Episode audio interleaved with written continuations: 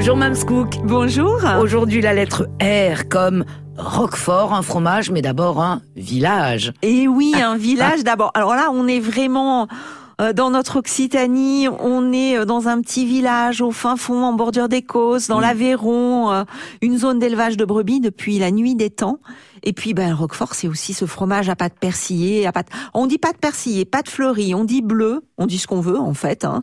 Euh, et c'est un fromage qui est élaboré exclusivement avec des laits crus de brebis. Voilà, des brebis de Laconne hein, qui Exactement. donnent ce, ce, bon lait pour le fromage de Roquefort. Exactement. Ce fromage est une légende et, et même une histoire d'amour. Mais oui, oh. alors, alors c'est une légende parce que euh, je crois que le Roquefort est connu à travers le monde entier, mais c'est aussi la légende de ce berger qui serait parti à la poursuite de sa belle, et puis il avait oublié dans la grotte son casse-croûte, dans une grotte, et puis c'est une grotte qui était ventilée, hein, bien sûr, euh, et dans son casse-croûte, il avait mis du pain et du cahier de brebis. Oui. Et puis quand il est revenu, alors on ne sait pas s'il a pu. Euh... Non, on ne sait pas ce qui s'est passé avec la belle. On non, pas. ça on ne sait bon, pas. Il est et puis, revenu. Et puis on n'en parlera pas. Euh, mais quand il revient, ben, quelques temps plus tard, donc il a dû quand même rester quelques Oui. temps quand même. Oui. Hein, il n'est pas revenu une heure après. Oui.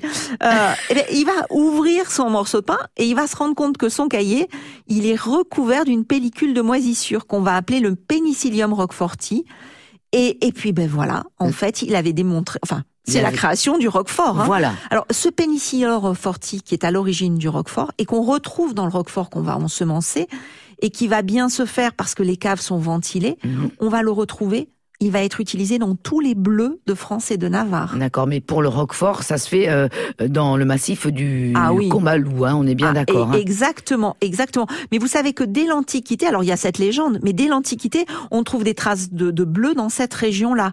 Le premier fromage à avoir l'appellation d'origine, c'est 1925. Et voilà, et C'est un des ce produits, Roquefort. voilà, les produits les plus vieux labellisés de France. Bon, alors comment on le, on le choisit Alors- ce Roquefort? Alors, pour le choisir, on s'assure qu'on a bien le label AOC et qu'on a bien la brebis AOP, hein, rouge. même. Oui, maintenant AOP, Oui, bien voilà, sûr. c'est la version européenne C'est la de version européenne.